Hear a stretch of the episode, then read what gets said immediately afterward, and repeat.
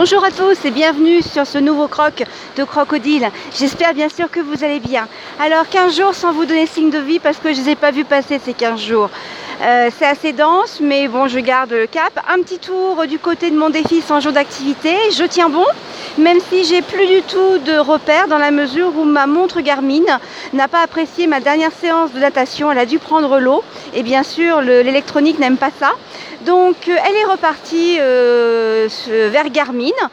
j'ai eu le service après-vente en ligne qui m'a donc fourni un, numéro de retour et tout ce qu'il faut pour, pour retourner la, montre. Et bien sûr, euh, ils peuvent me rembourser mes frais de réexpédition à hauteur de 9 euros. Alors bien sûr, comme je suis un peu inquiète, j'ai pris soin euh, d'assurer ma montre parce que je me dis c'est embêtant, euh, s'ils peuvent la réparer et qu'elle arrive là-bas en mille morceaux, au moins qu'elle puisse, ça puisse fonctionner. Donc voilà, elle est arrivée, Garmin a accusé réception. Donc comme disait l'intervenant que j'ai eu au téléphone, il y a trois solutions ou bien elle est réparable et il la répare, ou alors il me la remplace de manière standard dans la mesure où elle a 6 mois seulement, ou bien il m'envoie euh, un bon d'achat de sorte que je puisse acquérir une nouvelle montre. Voilà, donc affaire à suivre. Ça fait une semaine qu'elle est euh, dans les bureaux de Garmin, donc j'attends, je guette, je guette régulièrement euh, sur ma messagerie un petit coucou de Garmin et aussi dans la boîte aux lettres.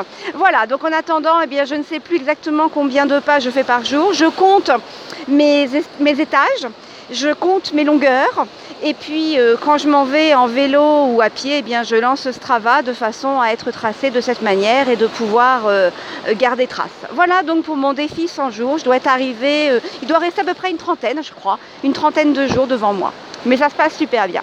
Aujourd'hui, je voulais vous parler comme par magie. Ce roman, de, enfin ce livre d'Elisabeth Gilbert qui a été conseillé par Florie. Vous savez, Florie Taylor, euh, la, podcast, la, podcasteuse de, des bulles nomades de Simplicité, qui a été euh, euh, reçue par Priscille Livney lors d'un Productive View. Et c'est lors de cette, intervention dans Productive View que Florie nous avait fait part de, cet ouvrage qui a été révolutionnaire pour elle. Alors, qui est Elisabeth Gilbert? C'est une écrivain américaine qui a euh, écrit de nombreux best-sellers dont euh, euh, Mange, Prie et Aime. Alors personnellement, je ne l'ai pas lu.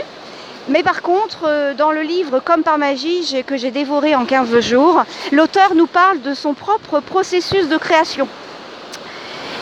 qui est pour elle celui de la création d'écriture. Alors ce livre m'a fait cogiter, m'a bousculé, alors m'a fait cogiter puisque bien sûr par euh, analogie je me suis euh, penchée sur mon propre processus de création. Alors si vous me suivez depuis le début, euh, vous savez que je suis créative dans la mesure où par loisir personnel je crée mes propres bijoux en pâte fimo et perles et aussi mes, des des décorations euh, en crochet ou alors des vêtements aussi que je que j'ai créé au crochet. Mais aussi, j'ai repris aussi le chemin de mes études. Je suis en deuxième année de doctorat et pour moi, euh, eh bien, euh, élaborer une thèse est aussi un acte créatif. Donc j'ai lu ce roman de... Ah, j'en veux pour un roman parce qu'effectivement, il se lit comme un roman. Donc cet ouvrage de Comme par magie, je l'ai lu en ajustant euh, des lunettes de création, essentiellement par rapport à, ma thèse. Alors cet ouvrage est composé de six parties et chaque partie euh, présente un ingrédient, c'est comme ça que Elisabeth Gilbert le présente, un ingrédient essentiel à la créativité. Donc il y a le courage, l'enchantement, la permission, la persistance, la confiance et la divinité. Alors bien sûr, tous ces ingrédients ne m'ont pas parlé de la même manière, vous devez bien vous en douter. Donc je vais vous présenter ces, différents ingrédients essentiels euh, de la créativité, alors bien sûr, avec mon avis personnel. Alors dès le début, ce livre m'a interpellée puisqu'il a fait écho à mon fameux syndrome de l'imposteur dont je vous avais parlé précédemment, ou de ma petite voix pessimiste parce que euh, Elisabeth Gilbert euh, estime que nous sommes tous dépositaires d'un, elle dit d'un trésor enfoui, et nous sommes tous prêts à mener une vie créative, c'est-à-dire une vie qui consiste à chercher ces pépites, ces pépites d'or, ces pépites de trésor qui sont enfouies en nous. Et pour cela, bien sûr, eh bien, il faut du courage. Alors, il faut du courage pour euh, identifier ses peurs, du courage, bien sûr, une fois qu'on les a identifiées, de les dépasser. Alors bien sûr, ma, peur principale, je me suis rendu compte, mais je le savais un peu, c'est le regard des autres de me dire euh, qu'est-ce qu'ils vont penser de moi, euh, de ce que je vais créer. Et puis en même temps, l'auteur démontre que la peur et la créativité, eh bien, elles doivent cohabiter. Elles s'auto-alimentent finalement. C'est parce qu'il y a peur que la créativité se met en place et c'est aussi parce que la créativité se met en place que la peur coexiste. Donc il ne faut pas les nier. Il ne faut pas nier la peur parce que ce sera, elle sera, euh, déjà elle sera toujours présente. Donc dire, parler à sa peur que là vous avez décidé de faire quelque chose, que vous allez jusqu'au bout et que bah, si elle veut s'inviter, tant mieux, mais ou tant pis. Mais de toute façon, euh, ce sera comme ça. Le deuxième ingrédient c'est l'enchantement. Et c'est justement dans la partie enchantement qu'Elisabeth Gilbert nous présente sa vision ésotérique ou mystique des idées. C'est-à-dire que pour elle, les idées, c'est comme des petits papiers qui circulent dans l'atmosphère, qui passent d'un individu à un autre. Et quand une idée se présente à nous, eh bien, on a deux possibilités. Soit on la refuse, soit on l'accepte. Alors en cas de refus, eh l'idée poursuivra son chemin et ira vers un autre individu qui acceptera de prendre l'idée et de créer quelque chose avec elle. Et en cas d'acceptation, si on accepte l'idée, eh bien, elle s'insinuera dans notre vie. Il sera alors question de passer un, un contrat avec elle, c'est-à-dire celle de lui donner vie, de lui donner forme. Alors moi, personnellement, euh, mes idées viennent à moi quand je m'y attends le moins. Euh, donc je vous renvoie au croc qui s'appelait 4h11 avec mes insomnies, parce qu'il est vrai que mes insomnies sont souvent le moment où ces idées viennent. Combien de fois j'ai eu des idées pour ma thèse ou des idées de création bijoux ou de création crochet pendant mes insomnies, ce qui me, ce qui me fait dire que mes insomnies sont créatives. Alors bien sûr, certaines sont passées aux oubliettes, car euh, soit j'ai pas su les retenir ou alors euh, j'ai pas su leur prêter attention. Après, pour que l'idée euh, reste auprès de vous, eh bien, il faut la nourrir, il faut l'écouter, travailler l'idée pour bien sûr la faire évoluer, lui donner vie, la façonner. Enfin voilà, c'est comme un peu de l'argile que l'on travaille. Alors l'auteur nous délivre une anecdote où son idée, faute de temps, elle lui a pas consacré suffisamment de temps, donc du coup son idée est allée voir ailleurs. Et bizarrement, elle a rencontré quelques années plus tard une auteure qui, elle, avait publié exactement un, avait publié un roman qui traitait exactement du même thème dont euh, Elisabeth Gilbert protégeait, projetait d'écrire, mais malheureusement la vie euh, lui l'a empêché, l'a détourné de cette idée et ne, lui a pas permis de, la nourrir et de lui consacrer du temps. Alors ensuite, il y a un troisième ingrédient, celui de la permission. Alors dans ce chapitre de la permission, j'ai noté deux éléments qui m'ont parlé. L'auteur évoque l'originalité, qu'elle oppose à l'authenticité. Et là, j'ai trouvé ça génial parce qu'elle part du principe que tout nous rappelle quelque chose et qu'il y a forcément des, euh, redondances dans l'instinct créatif. C'est-à-dire que moi, c'est ce que je dis souvent, on ne va pas inventer l'eau chaude. Voilà. Et souvent, je cherche d'abord ce qui existe pour m'en inspirer. Alors, euh, bien évidemment, quand je crée au crochet, ben, je m'inspire d'un modèle, puis la création venant, eh j'y mets bien sûr ma personnalité, c'est-à-dire que je choisis mes couleurs, je choisis mes matériaux, j'enrichis à l'aide d'un autre type euh, de points ou pour les bijoux d'une autre technique. Et ainsi, comme j'exprime une idée à ma manière et avec ma passion, eh je me l'approprie et elle devient mienne. Pareil pour la thèse. Je m'inspire de, de, choix de cadres théoriques, j'articule entre eux, je les contextualise, je les passe à la moulinette. Et puis à partir de là, je donne naissance à autre chose, qui bien sûr devient le mien. Ça, ça m'a beaucoup, beaucoup parlé. Et du coup, ça, je trouve que ça décomplexe quand on se dit euh, Oh, c'est pas original ce que je vais faire. Non, certes, mais au moins, ce sera authentique. Et ça, c'est vraiment parlant et je l'utilise beaucoup dans, dans, dans, ma vie professionnelle, là, de quelques temps.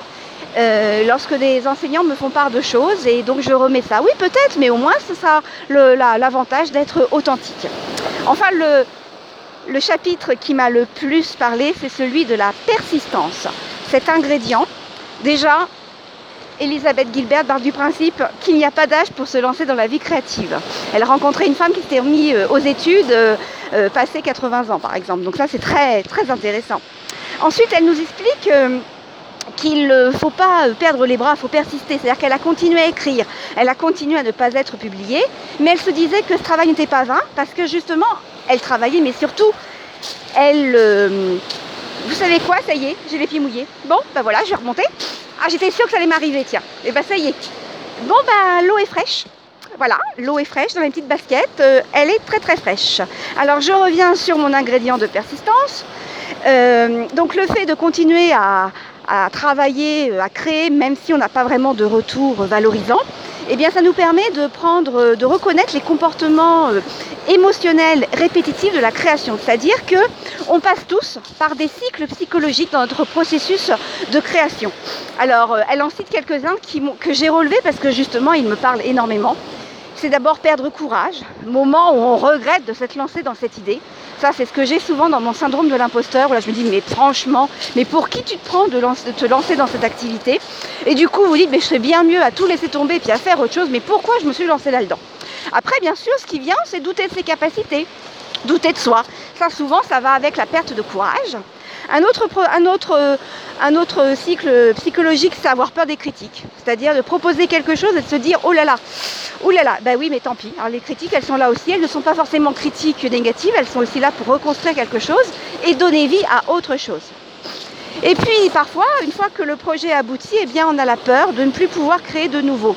Ça a été mon cas lorsque j'ai fini mon mémoire de recherche. D'abord mon mémoire professionnel pour le master, de, euh, master professionnel et qu'après il a fallu se mettre dans un master de recherche.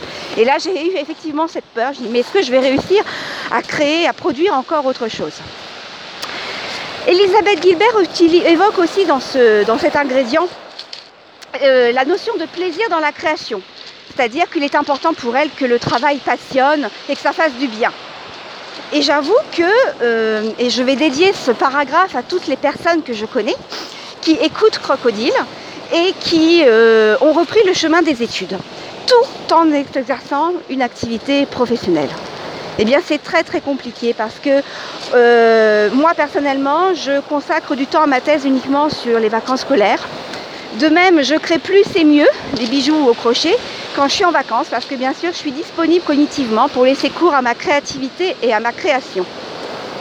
Et l'auteur précise qu'il faut bien sûr persister, même si on ne souhaiterait avoir beaucoup plus de temps pour travailler et surtout sans être interrompu. Sauf que, alors elle dit, euh, les artistes, les créateurs euh, accomplis qui ont eu du, rencontré du succès, si vous croyez qu'ils ont tous créé euh, en ayant le temps à consacrer, et elle cite entre autres l'exemple de Melville, l'auteur de Moby Dick, qui n'avait pas de temps à créer un roman, et pourtant ça a été une grande découverte.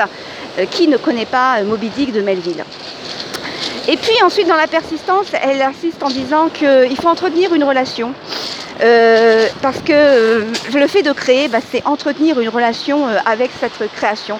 Moi, je dirais même que c'est un peu une relation amoureuse. Alors, par exemple, moi, je suis tellement, je me suis surprise l'autre jour à dire que j'avais hâte d'être en vacances pour retrouver le chemin de ma thèse, comme une sorte de rendez-vous amoureux. Et quand j'ai lu ce passage dans le livre d'Elisabeth Gilbert, je me suis tout de suite reconnue. Pareil, quand j'ai une insomnie, bah, je perçois ça comme un tête-à-tête avec mon inspiration mes idées, plus comme ça que comme un moment où normalement on va dit tu devrais dormir. Je note alors mentalement le fruit de mon inspiration, de sorte à le mettre à l'écrit dès le lendemain matin. Et même il m'est arrivé, euh, à force de tourner, eh ben, de me lever, d'écrire tout cela, de craindre de ne pas m'en souvenir, ou même de prendre mon crochet, ou alors mes perles et hop, de créer. Ensuite, euh, dans la persistance, elle dit qu'il faut aussi oublier euh, la perfection, ce qui fait écho à mon mantra qui est done is better than perfect. Parce que le perfectionnisme, eh ben, il empêche de finir notre travail. D'ailleurs, euh, très drôle, là je viens de, finir le premier jet de mon article scientifique, là tout à l'heure, et donc j'ai écrit à mon directeur de thèse que c'est le premier jet, et ça m'a fait du bien d'écrire que c'était le premier jet, parce qu'effectivement, il est loin d'être parfait, mais au moins il a le mérite d'être écrit, et que c'est déjà le premier jet, et que je pourrais après euh, travailler là-dessus. Euh, quoi d'autre encore vous cette, de cet ouvrage? Eh bien, le dernier ingrédient qui m'a parlé? La confiance. Alors, le plus important avoir confiance, c'est-à-dire de travailler en étant dans la joie. La joie et non pas la souffrance. C'est-à-dire qu'elle oppose le martyr et le roublard. C'est-à-dire qu'on a souvent euh, cette vision du créateur qui crée dans la souffrance, alors qu'on peut aussi euh, créer dans, la joie. Et elle met en avant le, martyr. Et donc le martyr, c'est enfin le, roublard. Alors le roublard, c'est-à-dire celui qui, qui, qui fait un tour de passe-passe pour arriver au bout de sa tâche. Et alors je vais vous livrer l'anecdote dont elle parle. C'est une amie écrivain qui a rencontré du succès avec un livre et là elle a du mal à finir son livre. Et elle a du mal à finir, elle n'y arrive pas, et donc bien sûr elle passe dans tous les cycles que Elisabeth Gilbert a pu évoquer tout à l'heure, enfin que j'ai pu évoquer avec vous tout à l'heure. Et donc elle a une idée, elle se dit mais puisque j'ai du mal à écrire mais que je suis quand même une bonne, euh, une bonne conteuse, eh bien euh, elle a eu l'idée géniale, je trouve géniale, de euh, convier des amis à, des vacances au bord de mer, et donc les amis devaient euh, noter tout ce qu'elle leur disait. Donc elle leur contait la suite de, son roman. Donc les amis prenaient des, notes. Du coup, après, une fois que la note était prise, elle s'isolait pour, pour transcrire tout. Et puis ensuite, de nouveau, elle se voyait et elle, euh, les amis l'aidaient à enrichir parce que, euh, oui, mais quand tu leur parlé de ça, c'était beaucoup plus vivant et donc un retour de va-et-vient. Et elle dit que ça a été, ce livre a été donc terminé dans dans la, joie, avec des parties de fou rire, euh, des soirées bières, etc. Donc euh, voilà, l'idée du créateur martyr qui souffre et tout, bah, je crois qu'il faut le dépasser. Et puis enfin, euh, elle s'inspire de Einstein pour dire que finalement, la création, eh ben, c'est un jeu combinatoire, c'est-à-dire qu'il faut ouvrir un canal mental en s'amusant avec un autre. Et je me suis rendu compte que c'est tout à fait ça. C'est-à-dire que souvent, le fait de créer des bijoux, de crocheter, m'aide à trouver la solution quand je bloque sur quelque chose, quand je bloque sur une idée, sur un mot ou sur une tournure de phrase. Voilà, donc comme vous l'avez compris, hein, ce livre, eh ben, ça a été une révélation qui m'a beaucoup fait cogiter. Ça m'a un peu ébranlé. C'est pas anodin non plus si euh, pendant la lecture de, ce, de cet ouvrage, je vous ai fait part de mon syndrome de l'imposteur l'autre jour. Voilà, donc j'espère que je vous ai donné envie de lire euh, ce, livre d'Elisabeth euh, Gilbert. Alors bien sûr, comme je vous l'ai dit, hein, je vous ai fait une, une présentation avec mon regard. Je l'ai, tiré, j'ai tiré tous ces, ces explications à partir de ce que je vis, de mon expérience et de mon histoire personnelle.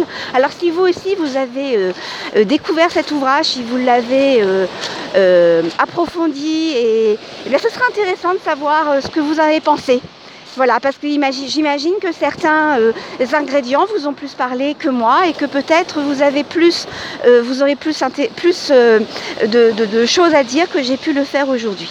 Voilà, bah écoutez, bien sûr, vous pouvez me contacter comme d'habitude hein, sur Twitter, sur le Discord, sur le, hum, le j'ai même plus, la page Facebook dédiée à Crocodile et bien sûr sur le blog de croc-odile.fr. Mais tout ça, bien sûr, ce sera indiqué dans les notes de l'émission.